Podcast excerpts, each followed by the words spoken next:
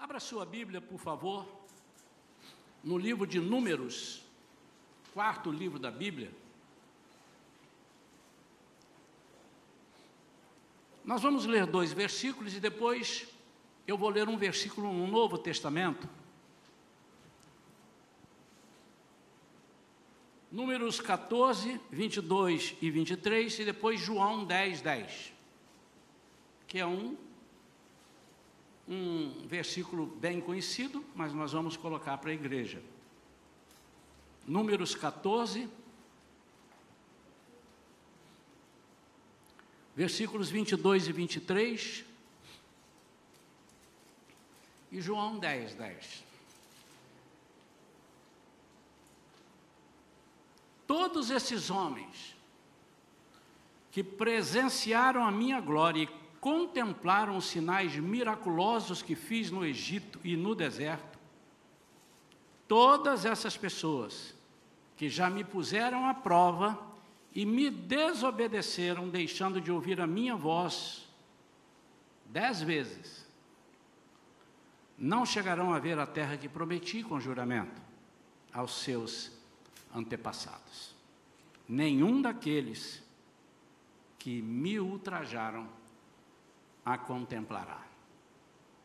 João, versículo, capítulo 10, versículo 10, a igreja acho que sabe de cor, mas diz: o ladrão não vem, senão para roubar, matar e destruir.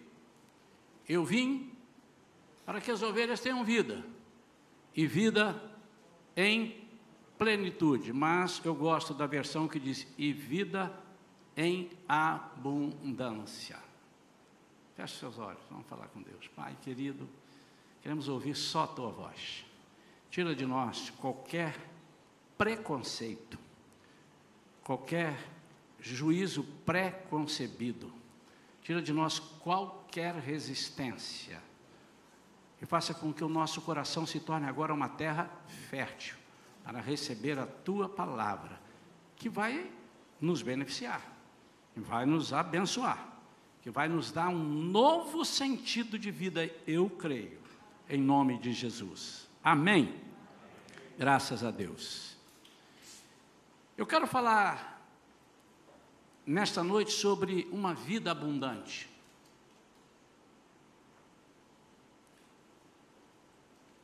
sempre esteve na mente de Deus dar para nós o melhor. Nunca pense que quando nós aceitamos a Jesus como nosso Senhor e Salvador, e o significado do Senhor, com S maiúsculo, é dono, é matriz. Quando nós o aceitamos, ele toma para si cada um dos que o aceitam e faz com que essa e essas vidas que o aceitam se tornem vidas completamente diferentes das vidas que eles tinham antes de aceitar Jesus. Por quê? Ele faz toda a diferença em tudo que temos, em tudo que vemos, em tudo que fazemos. Mas a coisa importante que nós não podemos perder de vista, que Ele nos recebe quando nós o aceitamos. Aceitar a Jesus é entregar a sua vida para Ele dirigir. Ele não vai tirar a sua inteligência. Ao contrário, Ele além da sua inteligência, Ele vai dar sabedoria do alto. Uma coisa é inteligência, outra coisa é sabedoria do alto. Porque Ele quer que essas pessoas que o recebem morem com Ele no céu.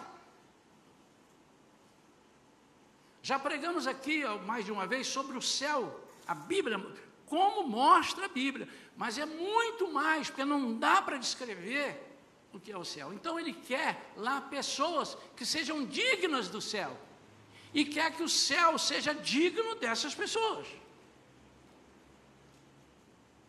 Quando Jesus disse: Na casa do meu pai há muitas moradas, e se não tivesse, se não fosse assim, eu vos teria dito. E ele continua: Eu vou preparar-vos lugar. Ele não vai nos julgar em qualquer lugar, ele vai preparar E esse preparar significa que se há muitas moradas, há muitos lugares, por que, que ele vai preparar? Ele vai preparar um ambiente digno de nos receber como filhos do Rei, do Deus poderoso. Como noiva de Cristo, que é a igreja. E muitas pessoas se contentam em viver. E Jesus diz: Não, eu quero que vocês vivam abundantemente. E viver abundantemente não significa viver sem problemas. Viver abundantemente é viver de vitória em vitória, de degrau em degrau, de fé em fé, de crescimento em crescimento, de alegria em alegria, de prazer em prazer. Viver abundantemente é viver cheio, é viver espalhando aquilo que nós recebemos. O que Jesus quer é que nós povoemos o céu, levando pessoas que se convençam através de nós, ou seja, do poder dele em nós, de que é uma boa morar no céu. Quantos querem morar no céu? Quantos acham o céu maravilhoso? Vou orar para os irmãos irem amanhã logo. Não? É uma brincadeira que eu faço. Se nós temos um propósito aqui, ainda não tem que ir agora, né? Eu quase fui. O Senhor disse: Não, ainda vou te dar mais uns anos, que é muita coisa para fazer ainda. No tempo dele, ele vai nos chamar. E nós viveremos dias incríveis. Mas até que lá cheguemos, nós não podemos desanimar e jogar a toalha. Não podemos desistir. E há muitas coisas que nos farão desistir, ou tentarão fazer-nos desistir. E essa é uma função do próprio inimigo. Não adianta ficar zangado com ele. Senhor, fala com o diabo para parar de me importunar. Não, a função dele é essa. Não tem como. Mas ter uma vida abundante é ter uma vida que, inclusive, resiste e vence o diabo, através do poder de Deus. Esse trecho que eu li aqui é um trecho da palavra de Deus, onde vocês viram, já haviam dez vezes, Deus já estava dez. Você tem paciência de dar dez? Ó, oh, é a décima vez que você me engana, hein? É a décima vez, agora chega. Às vezes, ó, na segunda não dá mais, tá? Eu fico imaginando aqui que se Deus fosse um de nós, tinha gente que ia ter uma chance, tinha gente que não ia ter chance nenhuma, tinha gente que ia ter três. Ele está dando dez aqui. E ele disse, por quê? porque havia um propósito nisso. E nós, eu quero compartilhar com os irmãos aqui sobre como ter uma vida abundante. E para ter uma vida abundante, eu tenho que estar atento aos obstáculos que não me deixam chegar a essa vida ou possuir essa vida abundante. Eu não vou falar de religião. Eu não vou falar de denominações. Eu vou falar de vida com Deus. A primeira coisa que me faz, ou pode me fazer, perder esse alcançar essa vida abundante, é uma falta de desejo intenso pela direção de Deus. Nota que eu não disse desejo, eu disse em desejo intenso. A Bíblia fala de, de intensidade a Bíblia fala de busca intensa e ela faz comparativos. Em Isaías, ele diz que nós temos que ser sedentos, nós temos que buscar com uma, como? Como um sedento no deserto. No Salmo 42, versículos 1 e 2, ele diz que nós temos que ser sedentos tal como a corça por água. E como a nossa, como a corça, a nossa alma precisa estar sedenta de Deus. Olha o que diz o Salmo 42, no versículo 1. Como a corça suspira pelas águas correntes, assim por ti, ó Deus, anseia a minha alma. Versículo 2: A minha alma tem sede de Deus, do Deus vivo. Quando poderei entrar para apresentar-me a Deus? Então a comparação que ele faz aqui é com a corça, um animal próprio do deserto, dos lugares áridos. E eu tive estudando um pouco sobre a corça, vou até criar corças. Ela não tem uma gordura corporal suficiente para sustentá-la um tempo grande, um tempo longo, sem água. O interessante é que ela sabe disso. E ela sabe que se ela passar um tempo que. Ela disse, ela, ela não conversa, mas se ela estivesse conversando, ela estaria dizendo assim: eu tenho que achar uma água, eu tenho que achar uma água. E a diferença é que ela não está chamando uma água de qualquer água, porque ela também não bebe qualquer água. Ela não bebe água de, poça, de poças, ela só bebe água límpida. Tal como a ovelha também que o pastor falou aqui no domingo.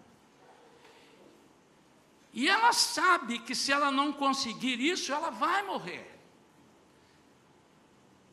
E dizem os estudiosos, as pessoas que eh, falam sobre o animal, então diz que ela procura desesperadamente. Ela procura a ponto de, enquanto ela não acha, ela, ela fica ansiosa. E diz também que ela corre, corre muito em busca dessa água, ela não anda vagarosamente, ela, ela se aplica a, a, a buscar essa água. Sua sede, então, é incessante. Por isso é aquela batalha. Então, essa falta de desejo pode nos obstacular. Falei certo, falei? Dicionário da Shalom obstáculo, colocar um obstáculo para que eu alcance uma vida abundante. Porque no momento que eu começo a sentir sede e ou bebo qualquer água, ou não bebo a água, eu começo a, a, a, ter problemas com a minha saúde, com a minha vida, e aqui eu transfiro para a nossa vida espiritual. Por isso que Jesus diz: Eu sou a água da vida. Em outros momentos que ele diz: Eu sou a água viva, porque é algo que nós precisamos para a nossa sobrevivência. Então, para nós termos uma vida abundante, nós precisamos de Deus tal qual a corça precisa dessa água. Segunda coisa, segundo obstáculo, quando as dificuldades do caminho chamam mais atenção do que as coisas que Deus tem para nós ali. Isso pode ser um impeditivo muito grande. E como é que isso acontece? Como é que as dificuldades chamam mais atenção? Porque nós não estamos entendendo o propósito. Quando nós não entendemos o propósito, nós vemos as dificuldades. Nós somos exigentes, nós, e mal avaliadores. Nós sempre olhamos o lado ruim da fruta. E quando nós prestamos muita atenção numa fruta, o que é que ela está estragada, nós esquecemos de ver o pomar.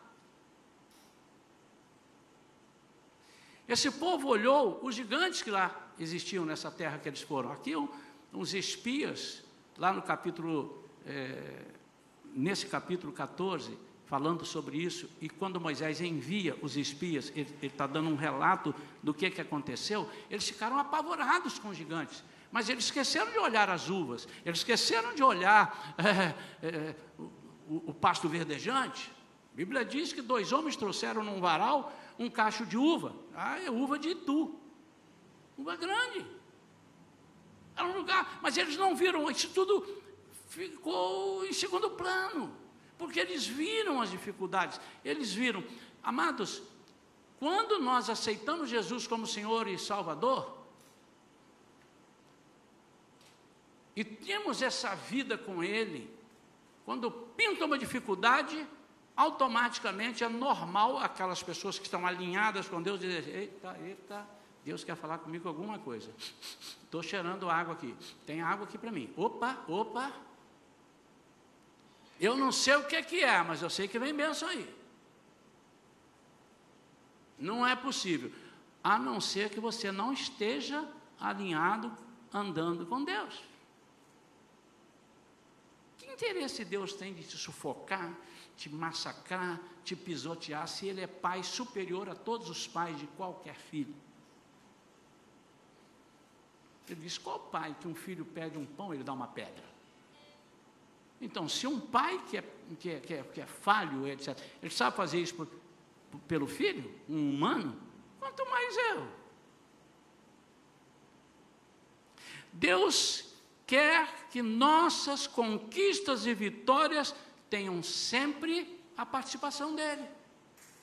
E aí nós queremos conquistar sem a participação dele. Vamos ver gigante. Quando eu coloco o óculos de Deus, eu enxergo as uvas.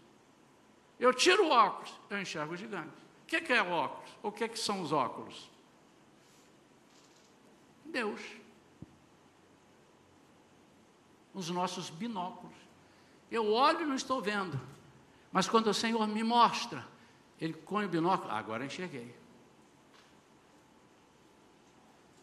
Quando nós abrimos mão da presença de Deus para nos mostrar algo que nós não estamos vendo, ou para des, é, decodificar aquilo que estamos vendo, transformar e tirar o nosso medo, quando nós conseguimos fazer isso, nós estamos permitindo a participação dele.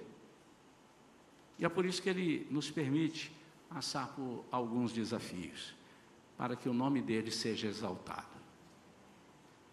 Quando você entender que tudo na sua vida vai acontecer para que o nome do Senhor seja exaltado, você vai dormir descansado, porque eu nunca vi ele perder uma batalha. Nunca vi ele ser envergonhado. Nunca vi ele ficar cabisbaixo, é, tentei, mas não deu, vou pensar. Ô Espírito Santo, dá uma dica aí, como é que nós vamos fazer da próxima vez? Não existe. E interessante é que tudo que é para o nome dele ser exaltado é em benefício de nós. Nós é que levamos os frutos, nós é que ganhamos com esse, com essa esse sacrifício, essa luta. Por isso, cada dia que passa eu entendo melhor o versículo que nós somos vencedores por amor daquele que nos não é isso que diz o versículo? Nós somos vencedores, não é? Ah, o que é ser mais que vencedor?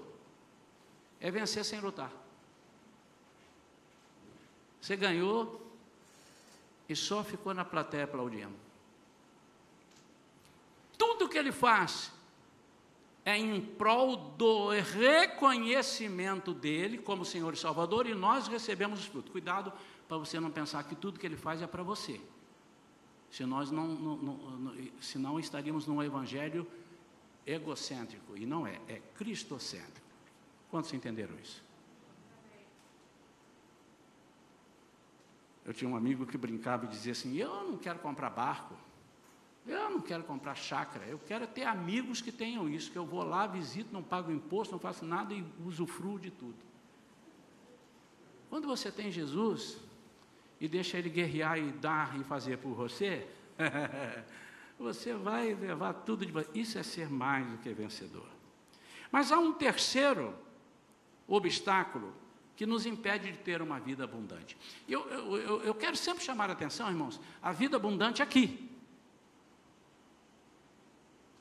Porque lá não tem nem graça eu dizer que eu vou ter vida abundante lá. Hoje eu falei aqui mais ou menos sobre o céu. Já preguei algumas vezes sobre o céu, que tem que pregar mais vezes para a gente gostar de ir para o céu. Não é nas nuvens ficar cantando. Ah, trombeta, tocando.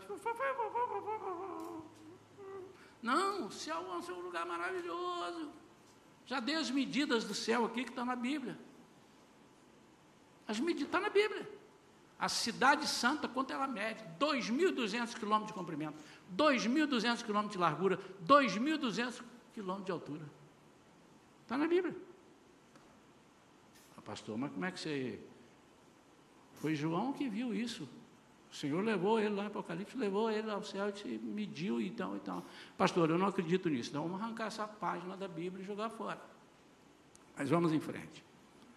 Terceiro passo, um passo que não nos deixa ter uma vida abundante aqui, é a incredulidade. E eu não, não, não me refiro à incredulidade, ah, mas eu creio em Deus, pastor, eu creio em Deus. Não é dessa credulidade. Eu estou falando de crer no projeto de Deus para a sua vida. Temos falado muito aqui na igreja sobre, estudamos Efésios, não, ele fala, você tem que conhecer o programa de Deus. Qual é o programa? Você, quando vai fazer um investimento, vai comprar alguma coisa, ou vai entrar numa empresa, vai levar um currículo, você chega lá, você estuda a empresa. Qual é o plano de carreira dessa empresa? Ou não? Ah, não, tanto faz, eu posso ficar aqui é, 200 anos falando, ele faz tudo sempre igual. Não, você quer saber tudo, você quer crescer, e você precisa, por isso que eu digo que a fé para receber Jesus, ela precisa ser racional, ela precisa ser estudada. Falamos isso aqui recentemente num dos cultos. Qual o plano? O que, é que Deus tem para nós? A partir dali, disse assim, eu vou entrar aqui. A partir de entrar, você começa cada dia a amar 10 centímetros, 20 centímetros, um metro de Deus, um quilo de Deus, dois quilos de Deus. Daqui a pouco você está apaixonado por Deus. Eu não creio que a pessoa se apaixone por Deus e ame a Deus sem conhecê-lo. Aqueles que falam, não, mas eu estou apaixonado, daqui a pouco ele se decepciona e larga Deus. Porque quem sabe ele veio influenciado por alguma coisa, um amigo, um ambiente legal, um corinho legal na igreja, e, ou uma solução que alguém fez, orou por ele, ele ficou curado. Você precisa caminhar com Jesus, e nós colocamos essa frase: quanto mais eu o sirvo, mais eu o conheço. E quanto mais eu o conheço, mais eu o amo. A palavra de Deus sempre atua, sempre, a nosso favor, em nosso benefício, naquilo que eu expliquei ali agora. Se você tem uma vida com Deus, maldição sobre a sua vida não pega, ele reverte em bênção. Não há essa possibilidade, está escrito isso na palavra de Deus.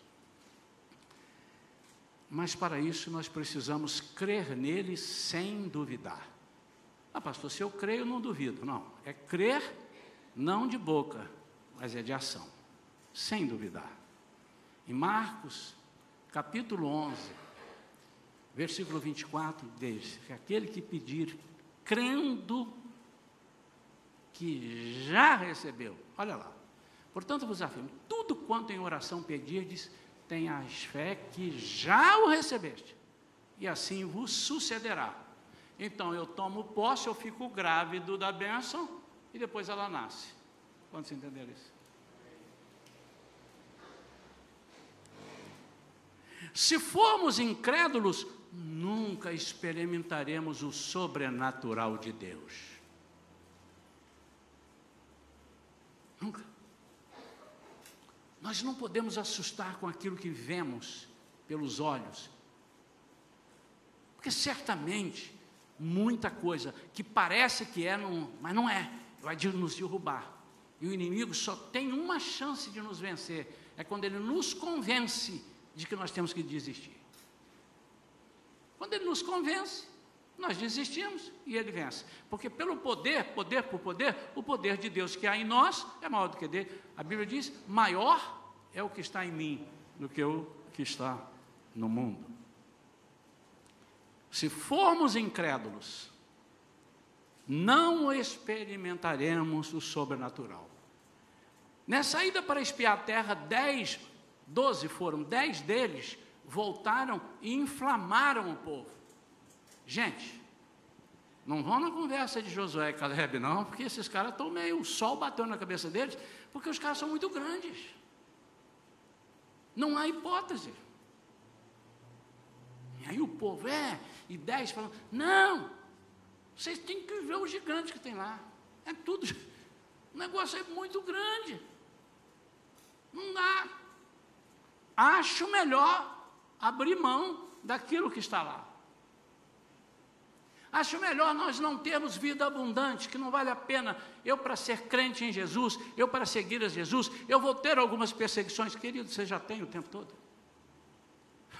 A diferença é que com Jesus, as suas perseguições, tem ele como general e comandante. E sem ele, você vai se virar sozinho, a seco.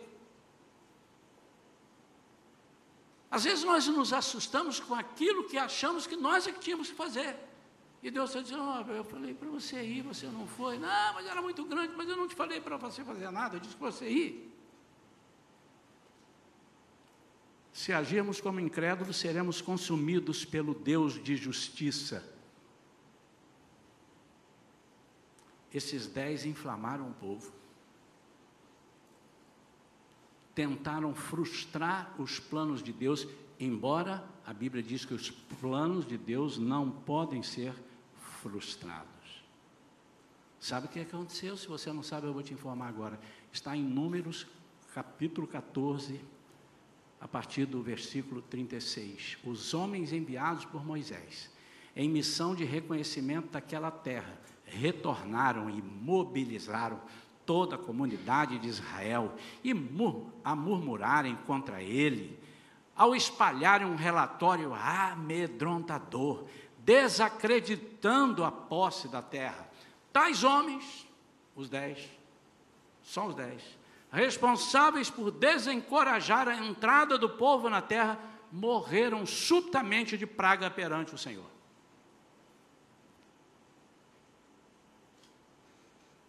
Não creram nos planos de Deus e disseram: não dá, não, vamos nisso, não, aí, aí, aí. Em Jó 42, versículo 2, Jó disse: Eu sei que podes realizar tudo quanto desejares absolutamente nenhuma das tuas ideias e vontades poderão ser frustradas. Vamos ler comigo? No 3 a igreja vai lá. Sei que podes realizar tudo quanto desejares, absolutamente nenhuma das tuas ideias e vontades serão frustradas. Bom? Agora vamos falar diferente. Agora você vai falar para você. Tem algo dentro de você dizendo você não vai conseguir, não vai dar. Já tem gente na frente. Não sei. Ih, é melhor voltar. Da, volta, volta, volta. E ó, isso não dá. Casamento, esse casamento seu está ruim, já separa, chuta logo. Abre mão e já entra na fila, vai para a pista o quê? Essa enfermidade, ó, eu, eu, está doendo não, está doendo a perna. E conheço uma pessoa que estava com a perna doendo morreu. Então você agora vai falar, você primeiro vai me ouvir falar. Eu estou aqui agora com problema, suponhamos, e o inimigo está dizendo, não vai dar não. Mas o Senhor falou, não, mas o Senhor falou, você entendeu errado. Aí eu vou responder assim, aqui ó, eu vou falar aqui com uma pessoa que você conhece muito bem, porque ele te venceu na cruz. E eu vou falar e você fica escutando. Senhor, eu sei que podes realizar tudo quanto desejares. Absolutamente. Nenhuma das tuas ideias e vontades serão frustradas. Eu quero que você fale isso para você agora. Então nós vamos ler o versículo. Você fecha o olho para não ficar com vergonha das pessoas ficarem te olhando. Né? Fecha o olho e diz assim: ah, não, se você fechar o olho, você não vai ler o versículo. Sei que pode, mas fala com convicção.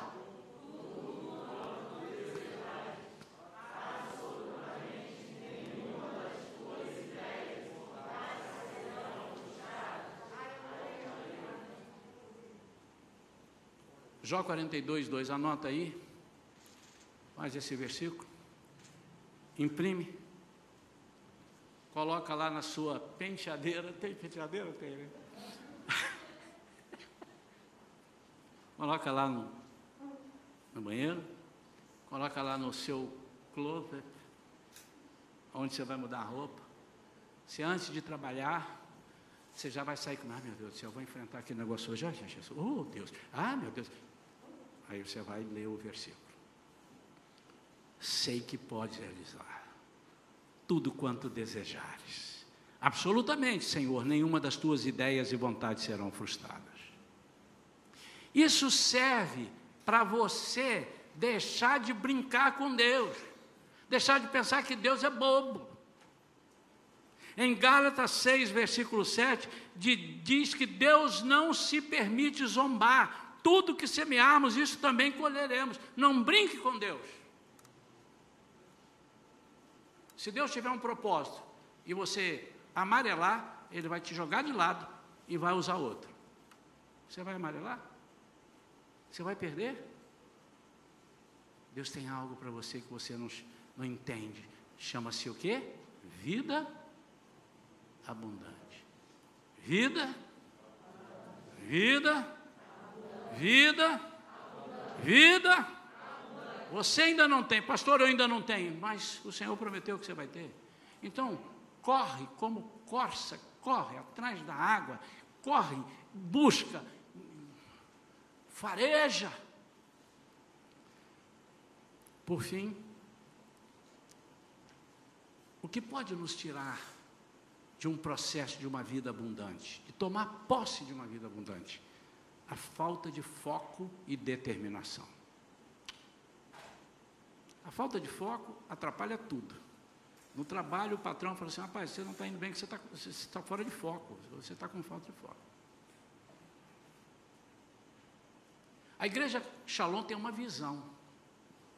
Nossa visão está escrita ali atrás no pátio, tem uns quatro. Nossa visão nossos valores, nossa missão estão ali. Está ali fora, porque aí você conversa. Antes estava aqui nas paredes, mas se você ficar lendo, não prestava atenção aqui, está lá.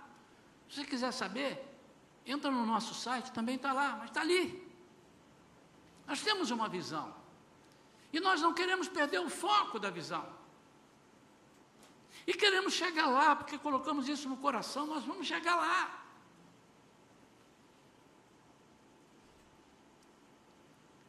É o foco certo que nos mantém motivados.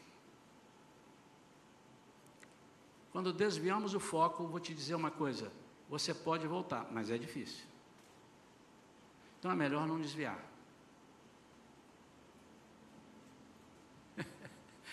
Alguns irmãos aqui já foram aos Estados Unidos, eu sei, e ali em Orlando, tem irmãos aqui que conhecem com a palma da mão ali, né? E as primeiras duas vezes que eu fui e tal, eu entrava assim numa rua, aí disse, não é, não é ali não, é aqui, ó, eu vou entrar aqui, eu vou entrar paralela. Mas só que eu não percebi, o carro ia fazendo assim, ia fazendo assim, ia fazendo assim, assim, né? em vez de eu estar a leste, eu já estava em oeste. Daqui a pouco, Jesus, aonde é que eu estou agora? E ah, não, é, volta por aqui. Quando eu voltava, porque eu saí em outra cidade, eu falei, meu Deus do céu. Eu perdi o foco, ou seja, eu perdi a direção. Muitas vezes, quando você perde a direção, é muito difícil voltar. Eu não estou dizendo que seja impossível, mas é muito difícil. Por isso é que meu conselho é o seguinte: foca, e vê se não desvia o foco. Porque se você desviar, se você perder o foco, você vai ter tanta coisa para ajustar até voltar ao foco, que talvez você vai desanimar. Fuja. O que, é fugir da perda do foco? Sair. Que que você, como, é que você, como é que você pode perder o foco? É quando te propõe outros focos. te propõe outros focos. E se você não tiver firme e convicto do foco que você está buscando, você vai para o outro foco. Mas se você estiver convicto, você não vai para foco nenhum, você fica aqui no pé de foco. Neemias tinha um foco. Ele pediu ao rei, disse assim, olha, eu preciso lá na minha cidade restaurar lá, reconstruir os muros, porque derrubaram tudo, os meus irmãos estão lá sofrendo e tal eu, eu preciso. E o rei disse: não pode ir, o senhor permite? Permita. Ele mandou uma carta, ele foi e tal. E ele estava construindo. Quando as pessoas, os inimigos, viram que ele estava focado em construir o muro, começaram a querer tirar o foco dele. E começaram a chamar ele: ó, oh, está chamando aqui, Tobias, Sambalate, vem aqui. E ele percebeu que aquela era uma jogada, esses caras estão querendo me tirar do foco, isso é laço.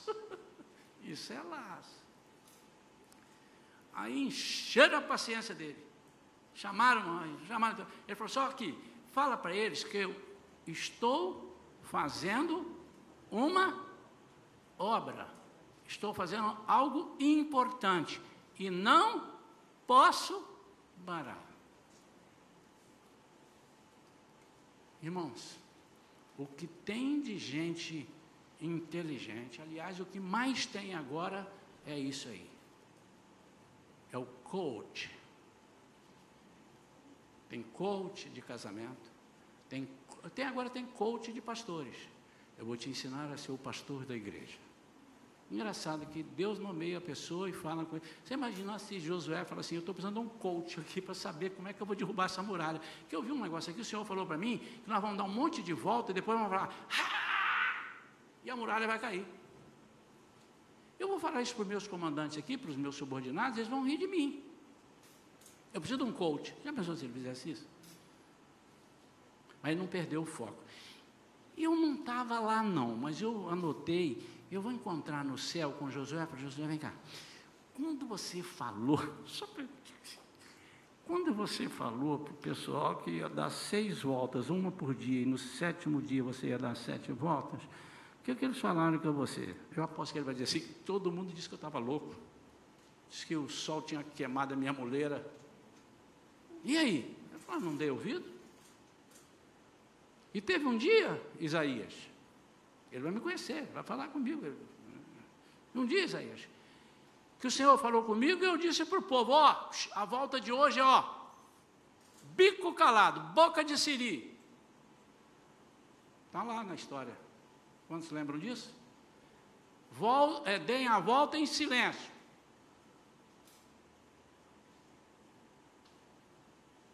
Para não perder o foco. Aí devia ter um tagarela lá que diz assim: Ô,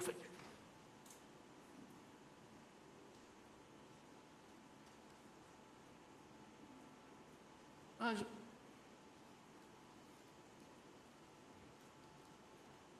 cumprida a volta em silêncio, José, agora, ó, estou de olho em vocês, vocês estão de olho em mim. Atenção, no meu comando. Aí deram um brado e a muralha não ficou tijolo sobre tijolo. E eles entraram. Porque não tinha um coach. Hoje está na moda influencer. Qual é a sua profissão? Minha profissão é influencer.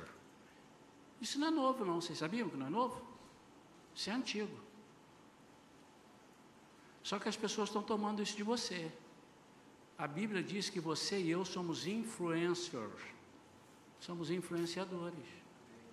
A Bíblia diz que eu e você temos que influenciar o mundo. Aonde que está escrito?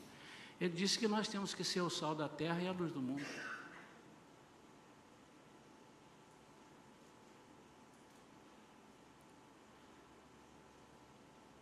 Mas como é que eles perderam esse foco, pastor?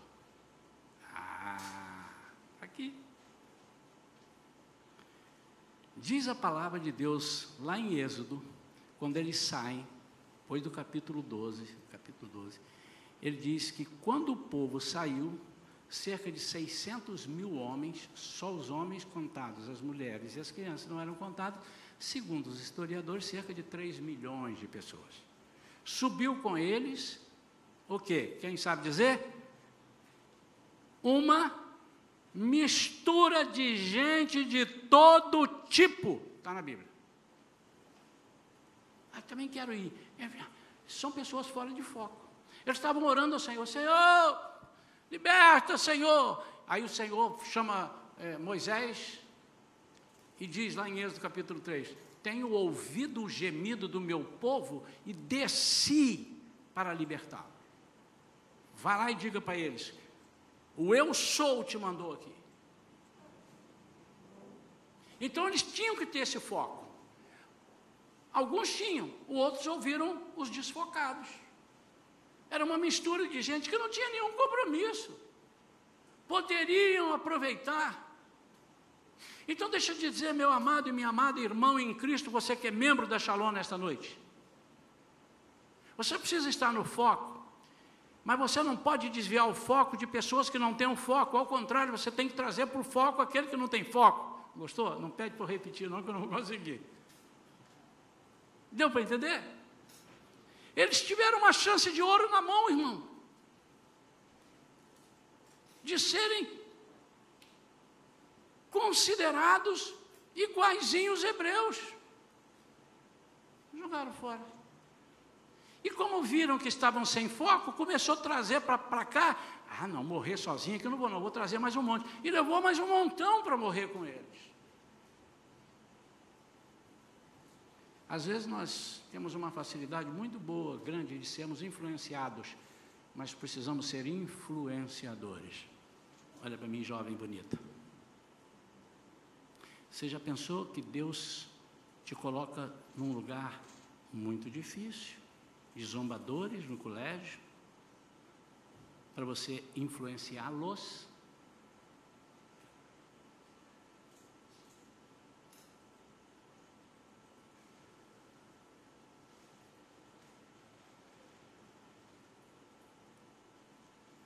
Você está pedindo para comprar uma casa num lugar bom e Deus pegou e te deu, você ficou todo alegre. Uma semana depois você descobriu que tem uns vizinhos barulhentos que cantam um, um pagode que não deixa você dormir. Deus te colocou lá. Já orei por alguns irmãos lá, não sei se eles se converteram ou se eles mudaram, mas que acabar, acabaram, onde eu moro. Já tem um tempo que a gente não escuta lá um batuque daquele, né? É. Nós temos que ser influenciadores, as pessoas precisam saber com quem estão lidando.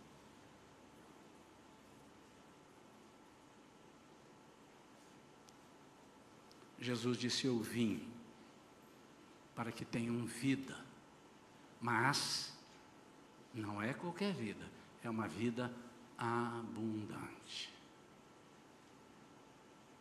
O que, é uma vida abundante? É uma vida sem problemas? Não.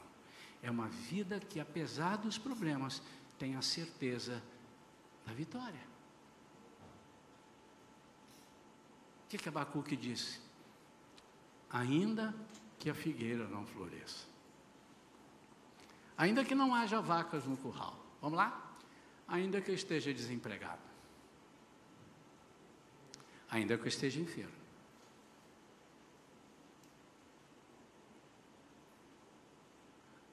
Ainda que meu projeto não tenha dado certo, Deus não tem nada com isso, Ele é Deus. E ele disse: Eu hei de glorificar, eu hei de reconhecer o meu Senhor, o meu Salvador. Foco. Por quê? Porque você pode estar vendo uma coisa, estar se amedrontando e jogar toalha e perder por bobagem. Seguir o conselho de ímpios, de pessoas sem fé, de pessoas zombadoras e escarnecedoras, de pessoas sem visão. Isso tudo nos tira da direção e pode nos impedir de termos uma vida abundante, vencedora. Não falta gente para tirar a gente do foco. E existem uns que são sem graça mesmo. Qual a sua profissão? A minha profissão é desengraçar os outros. Só pode ser. Comprei um carro. Que carro que você comprou? Ah, eu comprei um, um Toyota Corona. Eu vi falando que está explodindo o motor de Toyota. Mas do Toyota, é. Bom, então eu vou comprar o, um Renault. Você sabia que você perde mais de 50% se você comprar o Então eu vou andar a pé. Ó, se é cuidado que você andar na pé, você pode ser atropelado. Então, às vezes, a gente fica ouvindo e tomando conselho com quem não está no mesmo grau de fé de você, na mesma unidade de fé. As pessoas que não. Quantos casais que estavam com problema no casamento, fácil de resolver, foram pedir conselho ao colega de trabalho, que não tem nada a ver, não entende o que é casamento. Para ele, casamento de homem com homem, de mulher com mulher é a mesma coisa. Aí você vai pedir conselho para o cara. Miga, amigo, fala, amiga, estou com problema. É, meu filho, mas qual o problema? Ele disse assim, ah, eu te falar, isso é a coisa mais fácil que tem. Vamos apimentar o seu casamento. Como é que é? Jogar um vidro de pimenta assim na gente? Não. Aí vem com um monte de bobagem. Por que você não pergunta aquele que inventou o casamento? Pergunta para ele. Duvido que ele não saiba. Todas as situações estão no controle dele. Então nós não podemos andar na roda dos escarnecedores, sentar na roda dos escarnecedores. Nós não podemos nos deter no caminho dos ímpios. Podemos passar no caminho dos ímpios, que é se, se faz necessário, e muitas vezes o Senhor nos leva, mas cuidado com o foco. Nada para não te levarem. Seja um influenciador. Tenha uma vida abundante. Eu tenho uma proposta. Você está cansado? Seja o que for. Eu não sei como é que é educar meu filho, mas não tem que saber mesmo, você nunca teve filho antes de ter o filho. Como é que você vai saber uma coisa que você vai fazer pela primeira vez? Pergunta ao pai dele. Quem é o pai dele? Deus. Deus não tem netos, Deus tem filhos. E o seu filho é filho de Deus. E o filho do seu filho é filho de Deus. Pergunta. Eu não sei como é que eu vou lidar no meu trabalho.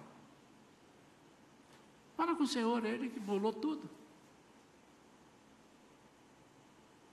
Mas não ouça conselho de pessoas que não têm compromisso com Deus. E a minha proposta para você hoje é que você entregue o leme na mão do Senhor.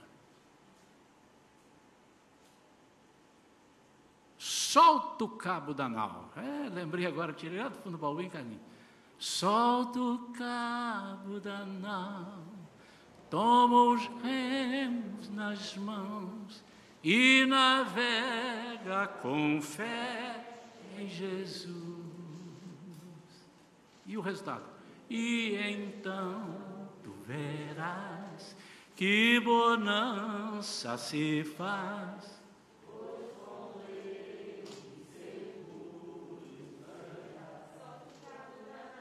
solta o cabo, vamos ficar de pé. Ah, toma os remos nas mãos e navega com fé em Jesus, em Jesus, e então tu verás que bonança se faz. Pois, seguro, quero orar por qualquer vida que precise de oração. Eu não vou falar, você que está sofrendo, você não, você sabe, o Espírito Santo falou com você o culto todo, não é possível que ele não falou. Ele está aqui falando, alô, alô, quantos ouviram meu alô? Alô, todos. Então você ouviu. Eu não vou, eu vou deixar você. Você, se quiser vir aqui à frente e disser assim, não, você não precisa dizer nada, aliás, você vem à frente. Quando você vem à frente, você quer uma oração. E o Deus que entende os nossos corações e sonda os nossos corações, Ele vai dirigir a oração e vai atender o seu pedido, que em silêncio você está falando aqui. Você não precisa falar para mim, eu só vou orar. Eu estou com uma fé, meu irmão, hoje, maior do que ontem. Estou mesmo, estou uma garra aqui. Eu estou com a fé que Deus hoje vai fazer algo tremendo aqui. Vai curar, vai libertar, vai transformar. Então, vem correndo, porque tudo que é bom, as pessoas ficam de olho. Não deixa ninguém tomar o seu dom. Corre aqui na frente se você precisa e quer que eu ore pela sua vida por qualquer coisa. Eu não vou te constranger. Eu vou só orar pela sua vida. Mais nada. Quem vai fazer, pastor? Deus, ué. É ele que faz. Eu falei dele o tempo todo aqui. Ele que faz. Foco. Foco. Tem mais alguém que sente que precisa de uma vida abundante? Pastor, eu já tenho uma vida para lá de boa. Você não sabe o que é abundante. Mas ele pode melhorar mais? Infinitamente mais. A Bíblia diz que ele nos dá infinitamente mais do que queremos, do que pensamos, do que imaginamos. Está na Bíblia. Você não tem capacidade para pensar o que ele vai te dar. pode vir aqui, não, não tenha vergonha. Vem aqui, eu vou orar por você. Eu não quero te pegar na palavra. Não quero que você faça nenhum compromisso comigo. Eu quero orar. E aí você vai experimentar. Quem sabe você vai vir aqui à frente e falar assim: Eu vou falar assim, Senhor, olha só, essa semana eu tenho um, uma causa difícil para resolver. Isso está me tirando do sério. Eu vou aí. Você está falando com Deus, ninguém ouviu. E aí depois você vai fazer a prova dele. E se não der certo, você devolve Jesus, devolve. Não deu certo, devolve. Quero ver você devolver. Você vai agarrar nele, você vai querer mais. Tem mais alguém? Pode vir. Eu vou orar por você. Em nome de Jesus, não permita que as dificuldades da vida te separem de uma vida abundante.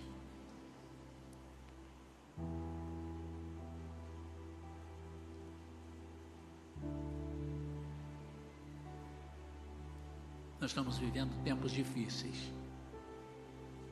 Ninguém sabe. Ninguém sabe o que vai acontecer. Alguém sabe? Se souber, me diga, porque eu quero saber, porque eu não sei. Mas eu também não estou preocupado, não, porque quem me dirige sabe.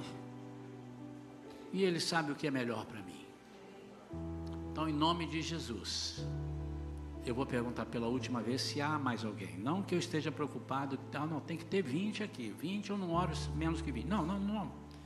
Eu só quero que você saiba que eu estou empenhado que você não saia daqui sem a promessa de uma vida abundante. Pai querido, em nome de Jesus, o Senhor é o dono da vida o Senhor é o dono de todas as situações, de todas as circunstâncias, de tudo que aparece na nossa frente. O Senhor. É o Senhor quem conhece os nossos desafios. Senhor, em nome de Jesus, há coisas que nós não podemos fazer, não depende da nossa palavra, não depende do nosso conhecimento, não depende da nossa afetividade, não depende mais de nós. E nós entregamos nas tuas mãos. E o Senhor nunca nos decepcionou, nunca decepcionou servo nenhum e nunca vai nos decepcionar. Por isso está entregue nas tuas mãos. As estão entregues as dificuldades Estão entregues, Senhor, os nossos destinos, estão entregues as nossas vidas. Nós não queremos viver vegetando, nós queremos uma vida abundante, uma vida que nos dá prazer de viver, de dizer para as pessoas: eu tenho Jesus no meu coração e a minha vida deixou de ser sem sentido, a minha vida tem sentido, ela tem começo, tem meio e tem fim. Eu oro, Senhor, por estas vidas. Não tenho a menor ideia do que eles estão aqui fazendo, pedido de que tipo de pedido, mas eu sei que eles estão dizendo: eu quero ter uma vida abundante. Se eles já têm 90%, eles querem 100, 110, 200%. Então honra os teus servos capacita. Senhor, se alguém aqui na congregação precisava vir e por alguma razão, ou por uh, um pouquinho de vergonha, né, não quis vir, seja o que for, não importa para nós. Eu peço que o Senhor visite, mesmo onde eles estão, qualquer pessoa que eu não sei, eu não conheço o coração de ninguém, mas o Senhor conhece. Então visita ali, nesta noite, fala com eles quem sabe em sonhos, quem sabe por revelação de alguma pessoa, seja o que for, mas mostra que eles tenham essa semana como um indício de que o Senhor os atendeu, porque eles estão aí em silêncio falando contigo. Eu oro e tomo posse pelo teu povo, pela minha vida, em nome de Jesus. Amém. Vamos aplaudir o Senhor. Amém. Aleluia. Podem assentar, queridos.